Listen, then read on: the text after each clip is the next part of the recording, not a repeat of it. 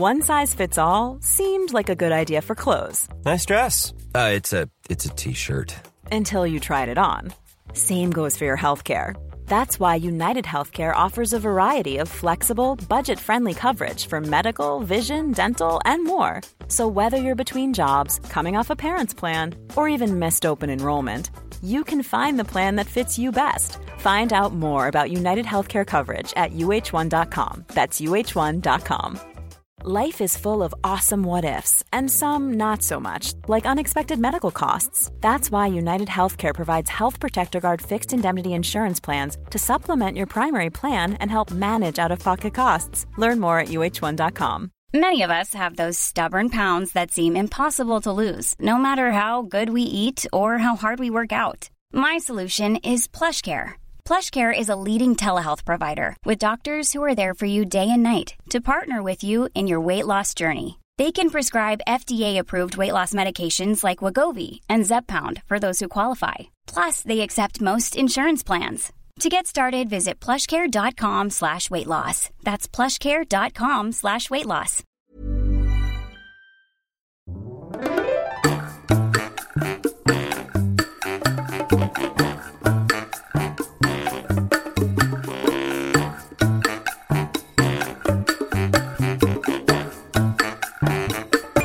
Hola, ¿qué tal? Esto es How to Spanish Podcast. Yo soy David.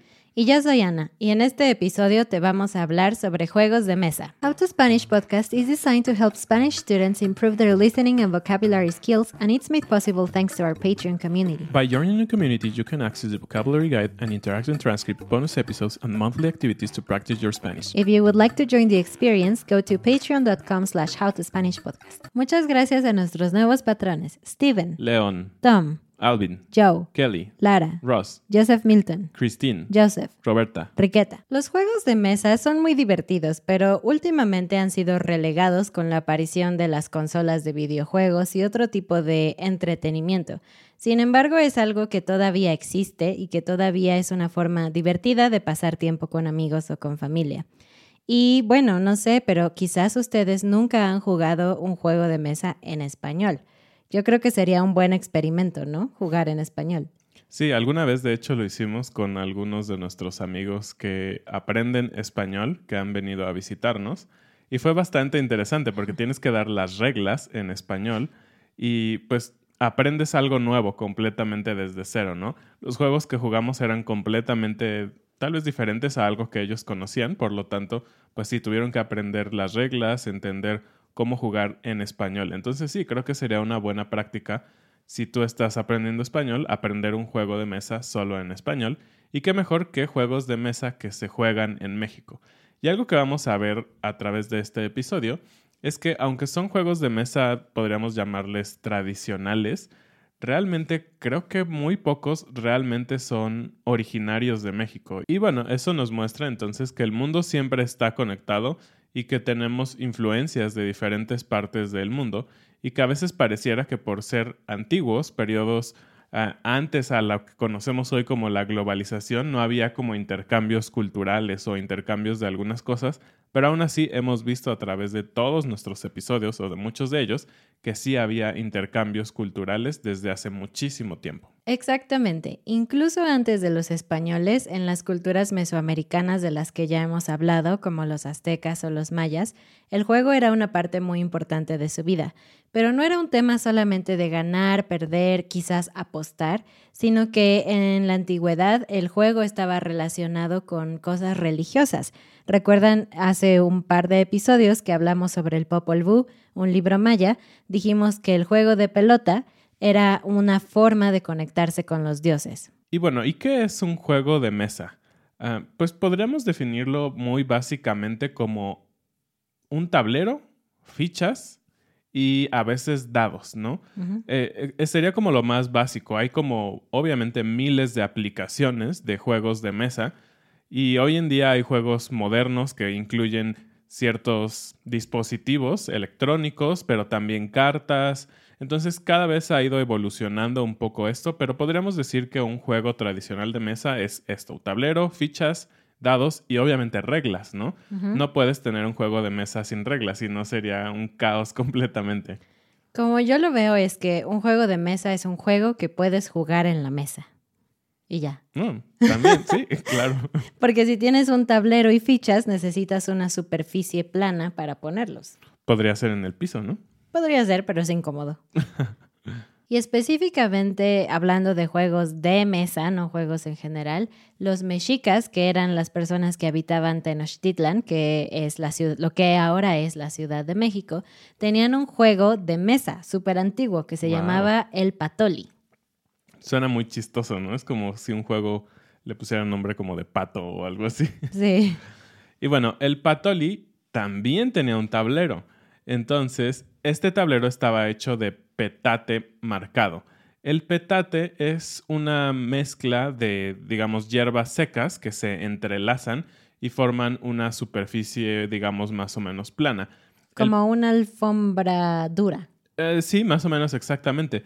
Eh, hay personas, o todavía en algunos pueblos, se acostumbra a dormir en petates, ni siquiera en, un colchón. Entonces el petate puede funcionar de diversas maneras, pero en este caso el petate se ocupaba como la base del juego. Y este petate o este tablero hecho de petate tenía una forma tipo de una cruz en el centro, marcada con diferentes tipos de cosas, y se utilizaban frijoles como tipos dados. Entonces nos habla que este era un juego de azar. Este tablero tenía 52 casillas y estas 52 casillas representaban los 52 años que conformaban un ciclo en el calendario azteca. Y bueno, este juego lo hacían para honrar a uno de sus dioses, así que antes de jugar daban una ofrenda. Y así como dijo Ana hace un momento, pues esto era muy religioso y era solemne y todo eso. Eso es lo que tenemos en la mente, ¿no? Pero no, los aztecas también buscaban divertirse. A veces solo pensamos en las culturas antiguas como en las grandes cosas que hicieron, ¿no? Como eran grandes guerreros, entonces todo el tiempo estaban como armados y eran Peleando. malos, peleados. o los mayas observando los astros y haciendo anotaciones, todo esto que hemos hablado.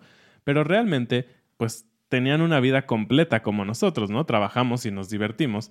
Y era el caso de los aztecas. Los aztecas disfrutaban tanto este juego, se tiene registro de ellos, que literalmente lo adoraban no en un sentido religioso, sí, también, pero lo adoraban de que lo amaban, era algo muy importante en su vida. Y algo que me pareció súper interesante y extraño a la vez, es que a través de todas las culturas en donde hay juegos, a través del tiempo se ha visto que el juego está asociado con algo, que es la apuesta. Como que no podemos simplemente Ganar y jugar perder. y decir, gané, perdí. Oh, qué padre, sí. no, como que tiene que haber algo más.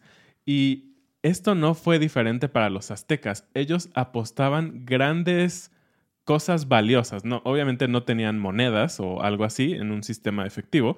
Sabemos que ellos manejaban un sistema de trueque, ¿no? Para las cosas.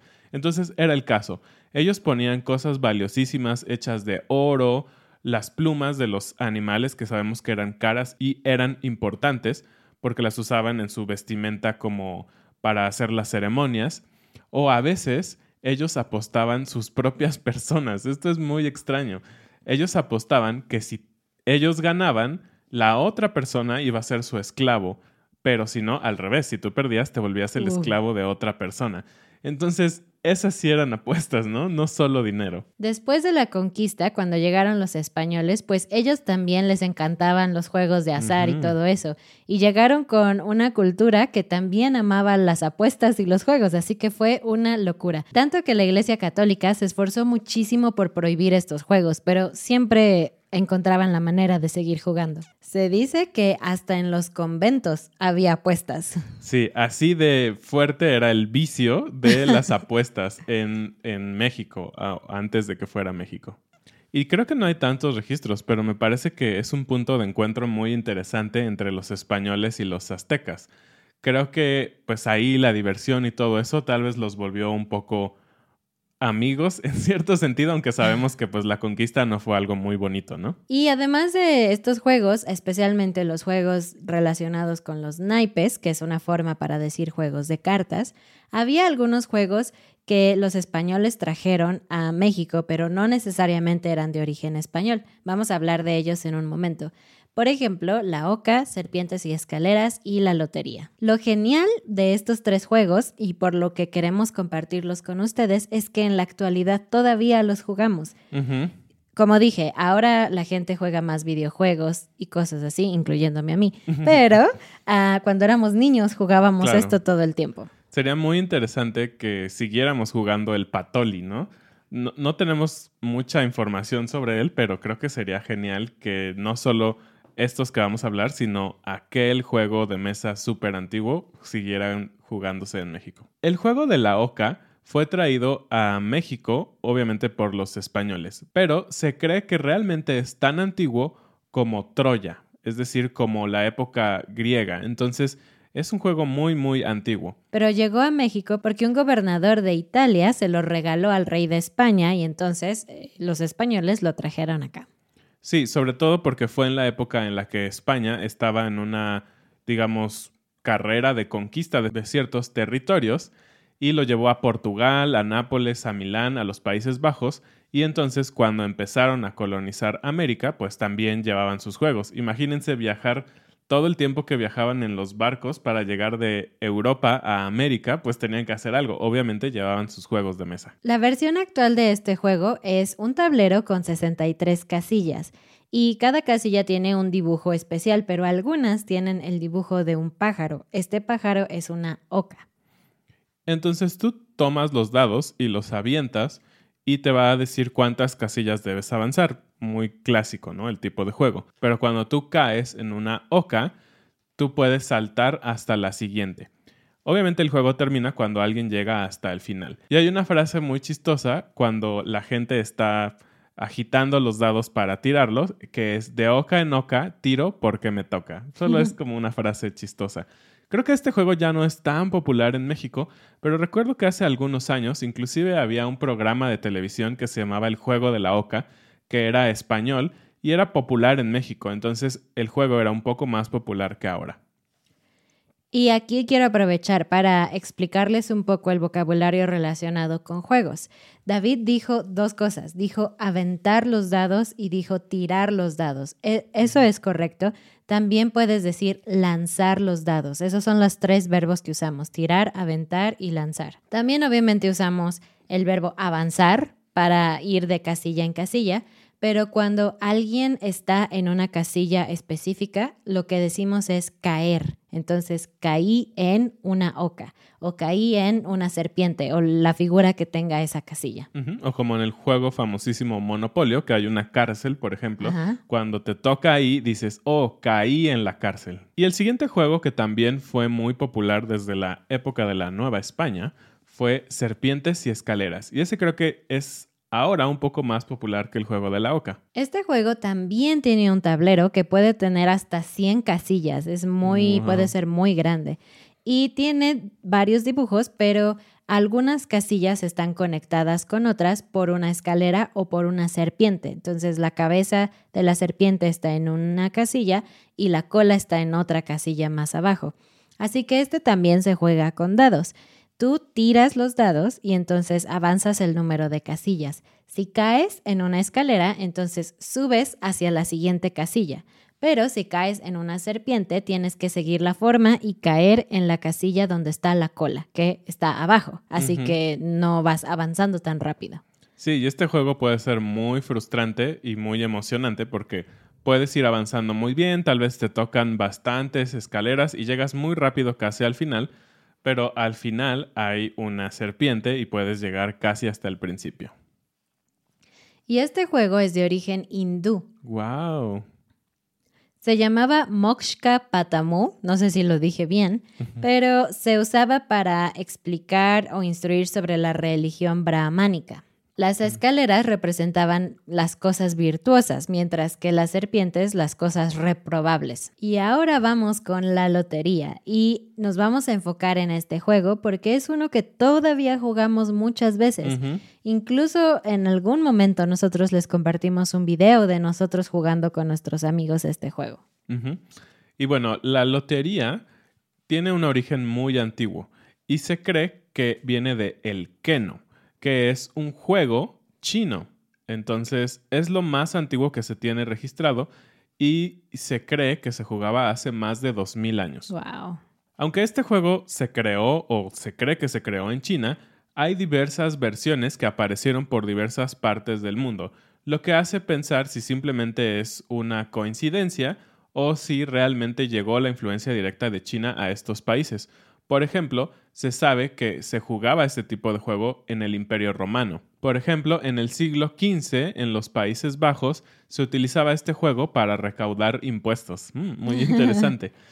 y de hecho, la palabra lotería, que viene de lot, viene del holandés. Entonces ahí se ve la influencia grande de los Países Bajos. Y de hecho, esta parte, lot, significa destino. Y este juego llegó a México otra vez porque era popular en Francia, en Italia, de Italia llegó a España y los españoles nos lo trajeron. En México llegó a su máxima popularidad en el siglo XVIII, en las ferias. Y había dos tipos. Había loterías de números, que es como un bingo, y loterías de figuras. Exacto. Y esto de las ferias es todo un fenómeno. A veces les llamamos las ferias del pueblo porque literalmente son la celebración de ese pueblo pequeño en específico. A veces celebran como la fundación del pueblo o celebran el natalicio de alguien especial o el santo del pueblo. Y justamente parte importante de las ferias son los juegos, los juegos de mesa como comunitarios. Entonces hay grandes mesas o grandes lugares donde tú puedes jugar este tipo de juegos y la lotería es uno de esos juegos que nunca pueden faltar. La lotería también es una especie de tablero, pero es individual. Cada persona, cada jugador tiene su propio tablero. Y hay un total aproximado de 54 imágenes en total, pero cada persona en su tablero tiene solamente unas 9 o unas 12 imágenes al azar. Entonces, el tablero de David va a ser diferente que mi tablero. Y esto es importante porque alguien tiene todas las cartas en forma individual y las va cantando, las va diciendo y la persona que completa su tablero primero gana. Y algo que hace muy interesante a la lotería en México justamente es esto, el canto. Y, cantar obviamente está más bien relacionado a música, ¿no? Normalmente. Pero aquí le llamamos así porque tiene una mezcla extraña entre una poesía y un texto. Y esto es porque cuando, las, cuando la persona que está cantando las cartas, que las está diciendo a todos para que pongan sus piezas en su tablero, normalmente lo dice como con cierta gracia y eso lo hace muy divertido, ¿no? En el pasado, como dijo David, era como un poema, porque, por ejemplo, hay un dibujo de una botella y las personas podían decir algo como la herramienta del borracho, la botella, o algo así como muy largo. La verdad es que en la actualidad no tenemos tanto ingenio, entonces ahora solamente decimos el nombre de la cosa.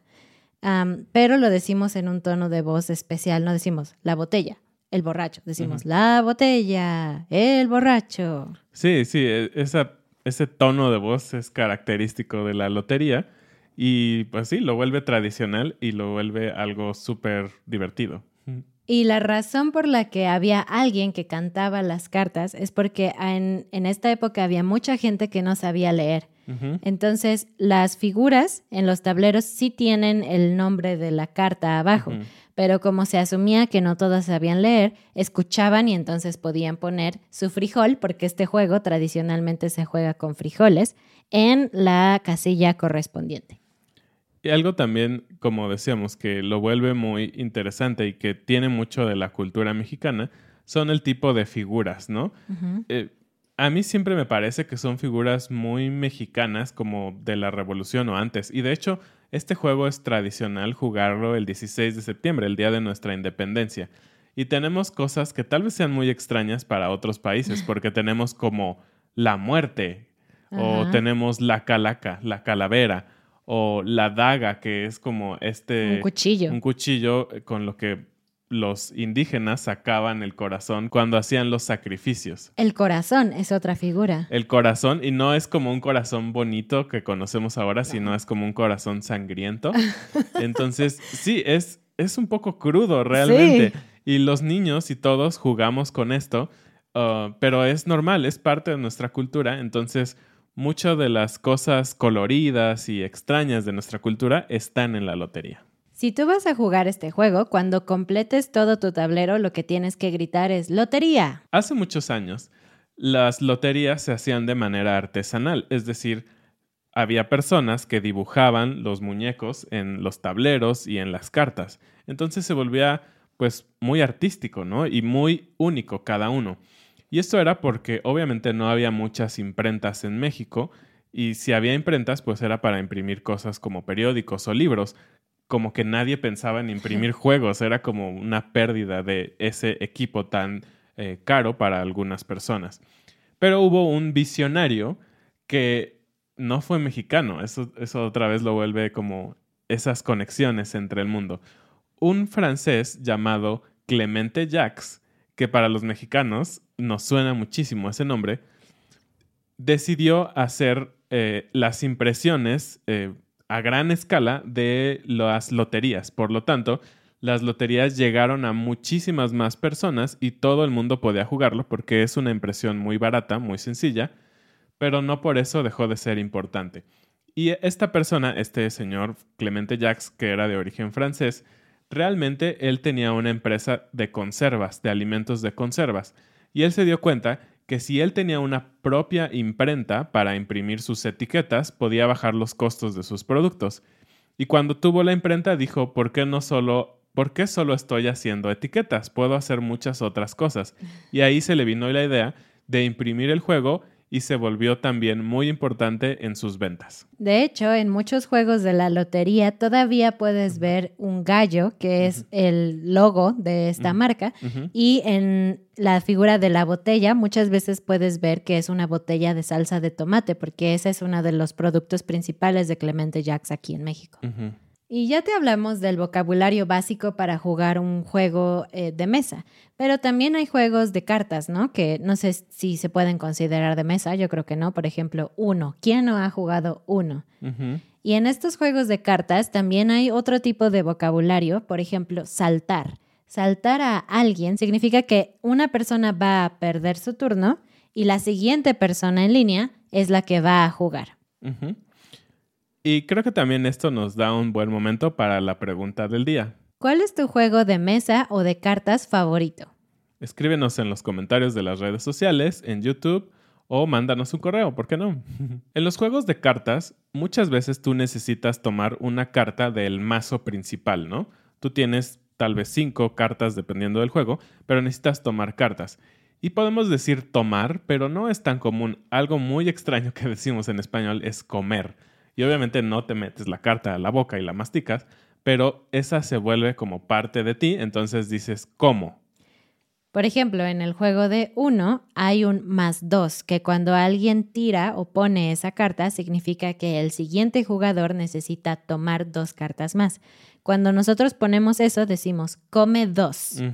También cuando es tu momento de jugar, hay ah, dos cosas que decimos en español de México. Podemos decir me toca, sería como it touches me, pero no, significa it's my turn. Me toca o es mi turno. Otra frase común en los juegos es decir, no hagas trampa, que esto es pues justamente que no quieres que la otra persona tal vez vea tus cartas o que esté tomando cartas que no debería tomar o eso. Cualquier cosa así es no hagas trampa. Y es importante saber esto porque hacer trampa significa to cheat, pero solo en este sentido, como de juegos o de hacer algo que no debes. Si es algo de relaciones, entonces usamos engañar, no hacer trampa.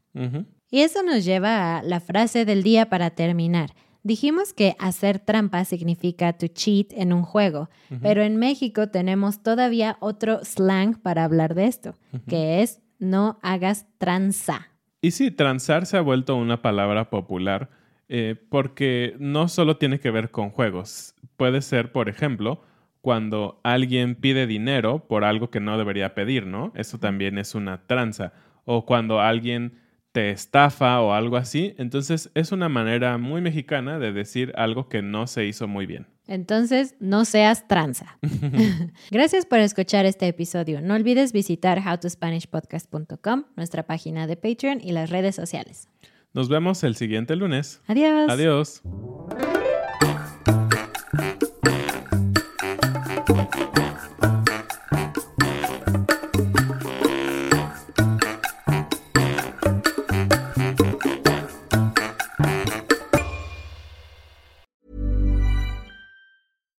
Deserves the best, and there's no better place to shop for Mother's Day than Whole Foods Market. They're your destination for unbeatable savings, from premium gifts to show-stopping flowers and irresistible desserts. Start by saving 33% with Prime on all body care and candles. Then get a 15-stem bunch of tulips for just $9.99 each with Prime. Round out Mom's menu with festive rosé, irresistible berry chantilly cake, and more special treats. Come celebrate Mother's Day at Whole Foods Market. Mom deserves the best, and there's no better place to shop for Mother's Day than Whole Foods Market. They're your destination for unbeatable savings, from premium gifts to show-stopping flowers and irresistible desserts. Start by saving 33% with Prime on all body care and candles. Then get a 15-stem bunch of tulips for just $9.99 each with Prime. Round out Mom's menu with festive rosé, irresistible berry chantilly cake, and more special treats. Come celebrate Mother's Day at Whole Foods Market.